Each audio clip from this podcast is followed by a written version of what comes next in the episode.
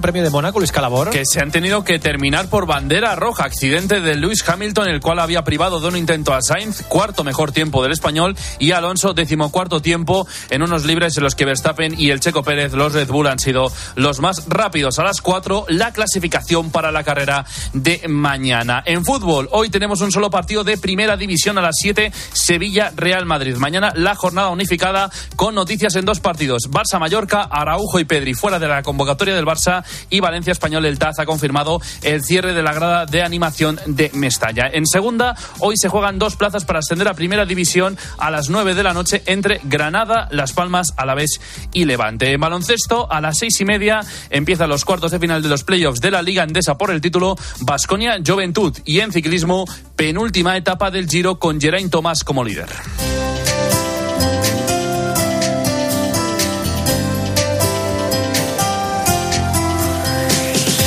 Y hoy en el espejo, Álvaro Real, ¿qué tal? Muy buenas tardes. Buenas tardes, Iván. A ver cómo nos cuentas esta historia, la de el surfista Camino de los Altares. Mira, se trata de un joven brasileño, médico, surfista y seminarista que murió trágicamente, pero haciendo lo que más le gustaba.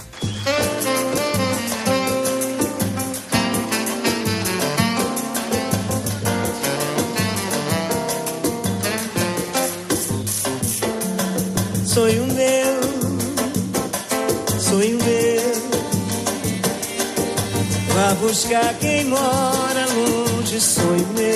Se llamaba Guido Saffer, pero en Brasil muchos le llaman el ángel surfero. Nacido en 1974, desde muy pequeño sintió la fe en un hogar católico. Se graduó en medicina en Río de Janeiro y trabajó en la Santa Casa de Misericordia. Durante ocho años ejerció la profesión. Se dedicó principalmente la atención de pacientes pobres y personas con VIH. En 1990 inició el grupo de oración Fuego del Espíritu Santo, Fuego del Espíritu Santo, en la parroquia a la que asistía.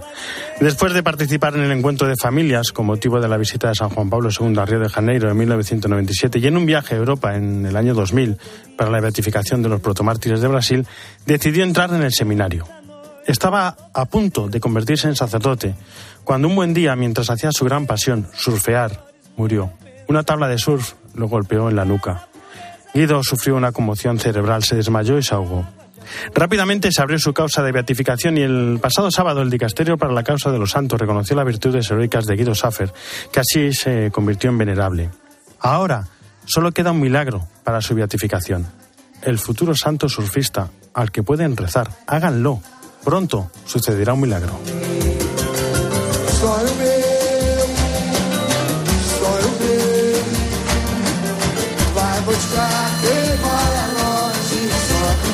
Jesús están. ¿Cómo estás? Buenas ¿Qué tal, tardes. Buenas tardes. Evangelio de mañana. Bueno, pues ponemos fin a la Pascua con el domingo de Pentecostés y que es la venida del Espíritu Santo. Bueno, pues en este día hablamos el Evangelio que nos vuelve al momento en el que Cristo resucitado se aparece a los apóstoles que están con las puertas cerradas y después de decir de sal- del saludo de paz a vosotros, eh, sale al aliento y dice recibid el Espíritu Santo.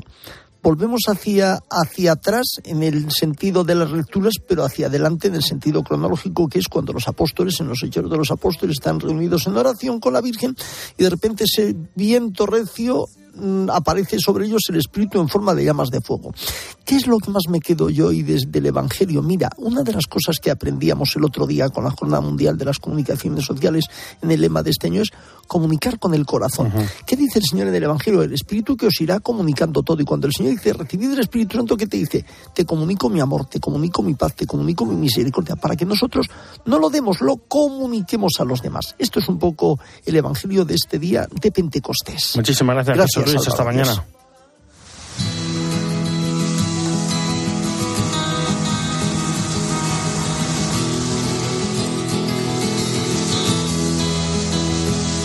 Yo soñaba cada día poder alcanzar la playa y ahora está tan cerca, casi ya la puedo leer. Y lo que está ocurriendo en las escuelas de Irán con las niñas no tiene nombre. Algo que está pasando desapercibido y que nos trae Cristina Sánchez. Cris, ¿cómo estás? Buenas tardes. ¿Qué tal Álvaro? Hay lugares donde todavía ser niña, nacer niña es una maldición. Hay lugares donde las niñas, por ejemplo, son gaseadas en la escuela como castigo por querer ser libres. Es el caso de Irán, donde desde hace meses hay colegios que liberan sustancias tóxicas contra estudiantes con la connivencia de los docentes. Por ejemplo, el director de un colegio en el estado de Sars tardó un rato en llamar a la ambulancia mientras las niñas se desmayaban en el jardín tras eh, inhalar estos gases. Dejad de bromear, les decía desde antes del suceso y después. De hecho, se comportó aquel día de forma diferente de lo habitual desde primera hora de la mañana. Les decía a las niñas, estáis muy bromistas, estáis haciendo muchas bromas como para no justificar, prejustificar lo que iba a suceder. El pasado 11 de abril, 12 colegios femeninos informaron de intoxicaciones y 170 chicas tuvieron que ser atendidas. Expertos de la ONU hablan ya de al menos 1.200 víctimas. Desde ONU también afirman que se temen que todo esto esté orquestado para castigar a las niñas por su implicación en el movimiento Mujer, Vida, Libertad. Son estudiantes que han participado de forma destacada en las protestas por el asesinato de Masa Amini al llevar mal, mal colocado el velo, protestas que si bien han remitido todavía no han terminado. Bueno, ¿y qué dicen las autoridades? ¿Qué dice la policía o el gobierno? Bueno, con datos contradictorios, los dirigentes del país han atribuido estos casos a la mala salud de las jóvenes, al estrés o a jugarretas de las chicas. Tras una intoxicación en un colegio de Teherán el 17 de abril, relata una profesora que intentaron hacerles creer a los docentes que no están en connivencia con esto que el ataque era solo un rumor se lo repetían mientras ella misma todavía estaba mareada después de oler a los productos químicos. Han exigido repetidas veces que se identifique a los responsables con las cámaras de seguridad, pero no han tenido éxito. Vamos a escuchar a dos de las niñas que estaban en el hospital. De hecho, esto es una cámara y un micro que va al hospital de Teherán de una agencia local en la que les, eh, les preguntan qué ha sucedido, que, cómo se sentían, qué había pasado.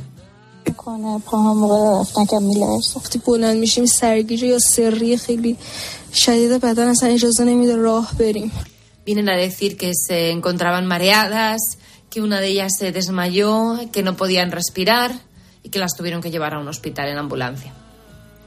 No solo ser niña es una maldición en Irán. En Afganistán llevan casi dos años sin poder ni siquiera acudir a la escuela, relegadas a tareas domésticas a salir a la calle acompañadas de un miembro masculino de su familia únicamente y a vestir pertrechadas con un traje que es una tumba.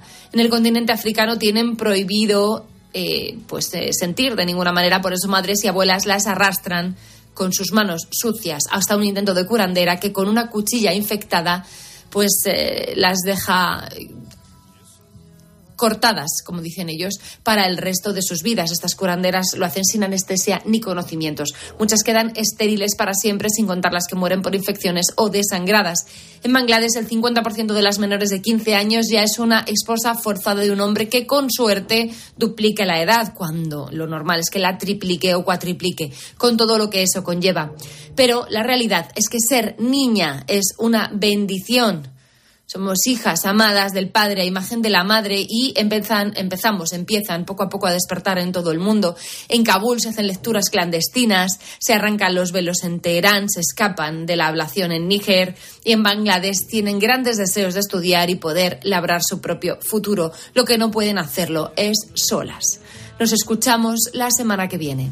Muchísimas gracias, Cristina. Hasta la semana que viene. Las 2 y 13, una hora menos en Canarias. Nos vamos a ir a Roma. Eva Fernández, ¿cómo estás? Buenas tardes. Muy buenas tardes, Álvaro. Bueno, y la mejor noticia hoy, que hubo audiencias. Y eso quiere decir que el Papa se encuentra mejor, ¿no? Sin duda, sin duda, Álvaro. La mejor de las noticias se confirma que el Papa se ha recuperado, le ha desaparecido la fiebre el jueves eh, lo que ocurrió es que mantuvo una jornada agotadora que hubiera cansado a cualquiera y por eso ayer viernes eh, probablemente tuvo algunas décimas de fiebre y, sobre todo ha descansado porque porque no han sido no ha sido no se ha permitido muchas horas de descanso. Hoy de hecho ha retomado la agenda con la intensidad habitual, nada menos que cinco audiencias distintas por la mañana. Una de ellas eh, ha sido preciosa a poetas, escritores, guionistas entre ellos estaba el director estadounidense Martin Scorsese, que mm, participan en un congreso organizado por la revista La Civiltà Católica y la Universidad de Georgetown. ¿no? El Papa les ha recordado mm, su época de profesor de literatura en el Colegio de Santa Fe. Eh, les ha dicho que, ha tenido siempre grandes escritores de cabecera. Le ha gustado leer a Dante, a Dostoyevsky. Y les explicaba que esas em, palabras de, que encontraba en los libros le ayudaron a comprenderse a sí mismo, al mundo, a profundizar en el corazón humano, a ahondar en su vida personal de fe y en su tarea pastoral. Y que incluso ahora eh, le siguen sirviendo en su ministerio petrino, ¿no? O sea que, que, realmente ha sido una, mm, una audiencia mm, totalmente, eh, eh, bueno, pues el Papa ha dejado a un lado los papeles, iba, a decir, iba a decir una audiencia poética. Sí, es que ha sido así, porque justo les ha hablado mucho de poesía. La poesía es abierta, les decía, te lanza a otro lugar. Y, y, luego les decía, por ejemplo, la poesía ayude, ayuda a captar la voz de Dios incluso desde la voz del tiempo. En fin, que ha sido una, una audiencia, una, una homilía, un mensaje precioso que aconsejo a, los oyentes que lo relean cuando tengan un rato y sobre todo nos da la tranquilidad de que el Papa eh, sigue bien. Esta tarde seguro que mantendrá las audiencias fuera de programa, que son unas cuantas, y mañana volveremos a escucharle en el rezo del Ángelus. Pues mañana lo contaremos. Muchísimas gracias, Eva. Un abrazo. Un, abrazo para ti. Hasta pronto. Y se está celebrando hoy en el Colegio San Buenaventura de Madrid el Día del Peregrino, con distintos stands sobre Tierra Santa y las peregrinaciones. Allí tendrá lugar una mesa redonda y, como no, la celebración de la Eucaristía que será presidida por el padre Teodoro López, fundador de Amigos de Tierra Santa. Padre Teodoro, ¿cómo está? Buenas tardes. Bien, muy bien, gracias a Dios. Buenas tardes. Bueno, que ahora es cuando salíamos a, al comedor a compartir la mesa después de toda la mañana de esa actividad que has eh, de la que has apuntado. Bueno, una, de las maravillas de viajar a Tierra Santa, siempre digo, es que cuando vuelves a España, eh, el Evangelio ya no lo lees, sino que lo ves, lo sientes de una manera especial, ¿no? Por eso es tan importante el viajar a Tierra Santa. Sí, mira, porque ya que lo dices, eh, si llamamos a Tierra Santa el quinto Evangelio, los otros cuatro los lees, ¿no? Sea la Biblia de Gutenberg, sea la Biblia de, de Jerusalén, como llaman a esa traducción que está muy extendida, o de la conferencia episcopal. Eso es letra, eso es papel, pero en Tierra Santa se lo ha llamado siempre el quinto evangelio, es decir, la geografía, el clima, las aguas, el lago, el mar muerto, aunque no se le menciona en los evangelios, te hacen palpar, no solo ver, tocar, aquello que decía San Juan en la primera carta, lo que hemos visto, lo que hemos oído, lo que han palpado en nuestras manos. Padre Teodoro, ¿por qué es buen, es buen momento ahora para viajar a Tierra Santa? Pues sí, gracias a Dios se ha pasado los temores de la pandemia, y, pero ya está comenzando a formarse el mogollón, que se dice vulgarmente esa palabra, es decir, las colas en en los santuarios como el Santo Sepulcro o la Gruta de Belén. Pero yo ya estuve en agosto y todavía había más tranquilidad que lo que he oído porque, ah, bueno, sí he estado en diciembre también. Yo siempre estreno el año, cambiamos de año en Jerusalén. Bueno, si alguien quiere hacer un viaje de peregrinación, ¿dónde debe acudir? ¿Dónde, se puede informar? Pues que busquen eh, la comisaría de Tierra Santa que radica en San Francisco el Grande, eh, en Madrid, para los de Madrid es conocido, para los de fuera, o si ahora mismo te puedo dar un teléfono de memoria, cuando yo tenía el centro Tierra Santa, pues te repetía el teléfono a unos y a otros. Pero buscando comisaría de Tierra Santa, pues pueden acceder. Ahora mismo han hablado de los programas, sí, hay una secretaría que y los programas que han preparado. Pues, pues, pues lo dejamos ahí para que la gente pueda, pueda informarse, Padre, padre Teodoro. Muchísimas gracias y que vaya muy bien la jornada. Un fuerte abrazo. Bueno, ya está, vale. Álvaro Real. En Mediodía Cope, El Espejo. Estar informado.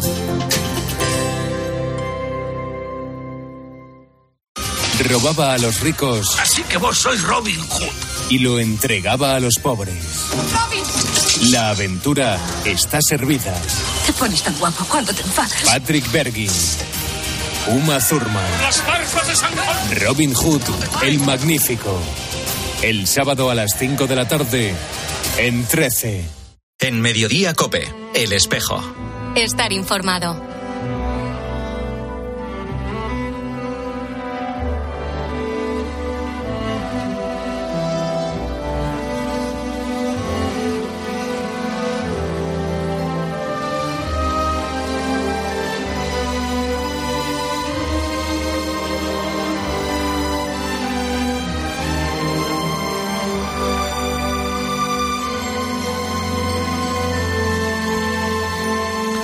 Bueno, Sevilla ya tiene sus dos nuevos obispos auxiliares, Teodoro León y Ramón Valdivia. Una ceremonia que tenía lugar esta mañana en la Catedral de Sevilla. Y hasta Sevilla nos vamos, porque acaba de terminar la ceremonia y no sé si estarán aún saludando los nuevos obispos a los fieles. Seguramente Joaquín de la Peña es miembro de la Delegación Diocesana de Liturgia y transmitía esta mañana la ceremonia en 13 TV. Joaquín, ¿cómo estás? Buenas tardes. Buenas tardes, Álvaro. Bueno, ¿terminaron, ¿terminaron ya de saludar los nuevos obispos o aún están saludando a la gente? Porque vaya ambientazo en la catedral. Pues sí, eh, cerca de 2.500 personas se han dado cita esta mañana en una celebración litúrgica excepcional porque no estamos acostumbrados a ver eh, una doble ordenación episcopal en la misma en la misma celebración, ¿no? Bueno, la ceremonia fue presidida por el arzobispo de Sevilla, por Monseñor José Ángel Saimenese, que comenzaba su homilía explicándole a los nuevos obispos auxiliares. Bueno, yo creo que, que a todos eh, que es el obispo. Le escuchamos habéis sido llamados al episcopado. En virtud de la consagración episcopal recibiréis la plenitud del sacramento del orden y seréis configurados ontológicamente con Jesucristo como pastores en su iglesia y constituidos miembros del colegio episcopal. Os convertiréis en sacramento de Cristo mismo presente en medio de su pueblo, anunciando la palabra, administrando los sacramentos de la fe, y guiando a su Iglesia. Vuestro ministerio episcopal queda articulado según la triple función de enseñar, santificar y regir, como participación de la misión de Cristo. Joaquín, la verdad es que impresiona y asusta un poco. No sé cómo se habrán sentido los nuevos obispos. Vaya responsabilidad, bella sí, pero vaya responsabilidad. Pues eh, efectivamente, yo compartía con ellos eh, unos momentos hace unos días y, comentaban que estaban un poco en shock. Eh, por primer, estaban en un doble sentimiento, por un lado tristes porque tenían que abandonar en muchos casos, en el caso de Don Ramón, pues una parroquia a la que a la que ha querido muchísimo y en la que se siente muy integrado y, y por otro un poco descolocado ante este nuevo reto que les ponía el Señor porque decían ellos dice es que es echarte en manos del Señor sin saber sin saber lo que nos va a pedir. Es cambiar tu vida radicalmente. Bueno, la verdad es que el, arzobispo de Sevilla les daba muchos consejos, hablaba de dos palabras, servir y dar la vida, pero también le decía nada de buscar el poder, deben buscar la prudencia, les ha dado algunas claves. Sí, sí, sí, yo creo que efectivamente, como decías antes, les ha leído los deberes que les esperan a partir de ahora, pero también les ha dado muchas claves con las que afrontar y, por supuesto, eh, le ha dado esas preciosas claves de, de, que se echen en brazos de la multitud de santos que ha dado esta iglesia esta iglesia de Sevilla, Santa Ángela de la Cruz, Madre María de la Purísima, Santa Justo y Rufina, todos han salido en la homilía del señor arzobispo. Y cómo no, vamos a escuchar a los dos nuevos obispos auxiliares, el mensaje de Teodoro León y mensaje de Ramón Valdivia. Les escuchamos. Soy consciente de que recibo el ministerio episcopal en unos tiempos que son no son fáciles para la Iglesia. Se extiende el horizonte de la superficialidad y de la indiferencia religiosa en la vida de muchas personas. Crece la increencia y el secularismo. Es frecuente la ridiculización de la Iglesia y hasta la persecución de los cristianos, que en muchos países entregan su vida por su fe. El Señor llama al obispo personalmente no para trabajar solo, sino para que forme parte del colegio episcopal que sucede a los doce. Me conmuevo al pensar que estas sean las primeras palabras que os dirija como obispo auxiliar. Todos ustedes son testigos de cómo la Iglesia a través de estos ritos nos ha consagrado a don Teodoro y a mí para su servicio, para que seamos vuestros pastores. Mientras pedíais a la Iglesia del cielo la gracia de Cristo, me postraba por tierra reconociendo mi pobreza y debilidad. Joaquín, ahora que no nos escuchan, ¿cómo son los nuevos obispos auxiliares? Yo diría que la primera la primera palabra que se me viene a la cabeza cuando me hacen esa pregunta es que son dos obreros de la viña del Señor en el más estricto sentido de la palabra. Son unos trabajadores eh, incansables y luego además se complementan muy bien porque don Teodoro eh, digamos que tiene eh, es un aspecto más serio y don Ramón pues es ese hombre entrañable que procede además de un pueblo mm, muy cercano con la gente y yo creo que esos dos caracteres, eh, y por la, a mí la celebración me ha encantado, eh, precisamente dentro de la solemnidad que imprime la Catedral de Sevilla, dentro de la complicación litúrgica de una, de una ceremonia como la de hoy, pues yo creo que esa naturalidad con la que se han expresado cada uno de ellos, incluso hemos visto un gesto eh, afectuoso, mm, simpaticísimo de la madre de don Ramón saludándolo cuando se dirigía a, a ella, pues yo creo que, que esa naturalidad mm, es, es, aire fresco Pues sí. es- y llega a la gente. Ha y- sido, ha sido una ceremonia muy bonita y la habéis contado muy bien también en, en, en 13 TV. Joaquín de la Peña, Muchas muchísimas gracias. por estar con nosotros y un fuerte abrazo. Muchas gracias a vosotros. Un fuerte abrazo.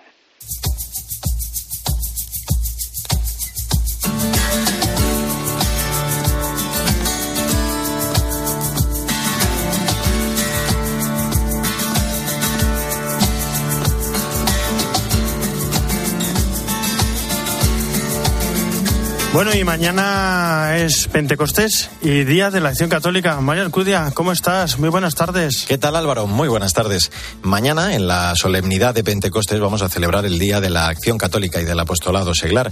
Son muchos los actos y vigilias convocados ya en este día para celebrar esta jornada que este año tiene como lema Juntos anunciamos lo que vivimos, con el que se nos invita a todos los bautizados, especialmente a los laicos, a tomar conciencia de la importancia del anuncio explícito de Jesucristo con palabras y con obras, porque, como se nos recuerda, tenemos que ser capaces de tocar el corazón y la mente de los que nos escuchan, predicar con nuestra vida.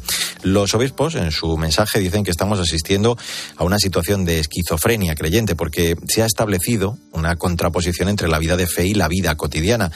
Ya las conclusiones del sínodo, te acordarás, se decía que a veces se ve a la Iglesia como una institución reaccionaria, poco propositiva, alejada incluso de la realidad de hoy. Lo que está claro, todo ello nos obliga a una conversión pastoral que pasa por situar el primer anuncio como núcleo y eje de nuestra labor. Y claro, en esto los laicos tenemos una gran responsabilidad porque la tarea del primer anuncio corresponde a todo el pueblo de Dios. Susana Regui es la directora del Secretariado de Apostolado Seglar de la Archidiócesis de Madrid. Este año lo hacemos bajo el lema Juntos anunciamos lo que vivimos. A lo largo de este curso hemos profundizado sobre el primer anuncio y la alegría de compartir unidos nuestra fe, experiencia que nos ha regalado el camino sinodal que vivimos en la Iglesia. Por eso, este lema nos recuerda que estamos llamados a caminar juntos a vivir el Evangelio para poder anunciar en medio del mundo aquello que vivimos, nuestro encuentro con Cristo resucitado. El Papa nos recuerda de esa forma tan gráfica que siempre emplea la necesidad de esa iglesia en salida, que busca crear puentes de diálogo, de encuentro con los que son y piensan diferente a nosotros. Esta nueva evangelización nos exige además ser creativos. También, claro, el estar en esos nuevos lugares como por ejemplo el continente y la cultura digital, el dar protagonismo a los jóvenes y esas nuevas realidades de evangelización. Porque nos dice también Francisco muy acertadamente que la iglesia no crece por proselitismo, sino por atracción, por el testimonio. Tampoco en este contexto podemos olvidar la necesidad de dialogar con el mundo pues eh, alejado, las personas también que sufren, que tienen falta de esperanza. En el proceso sinodal que seguimos celebrando, te recuerdo, se nos insiste en que la comunión y la participación tienen como meta la misión, el anuncio del Evangelio. Por eso decimos, debemos sentirnos corresponsables, agentes activos en esta misión evangelizadora que es generadora de comunión entre todos. Los laicos estamos llamados de un modo propio y peculiar a ser testigos del Evangelio en el corazón del mundo. Es la hora de un nuevo Pentecostés. Hasta el próximo día. Hasta el próximo día. Muchísimas gracias, Mario.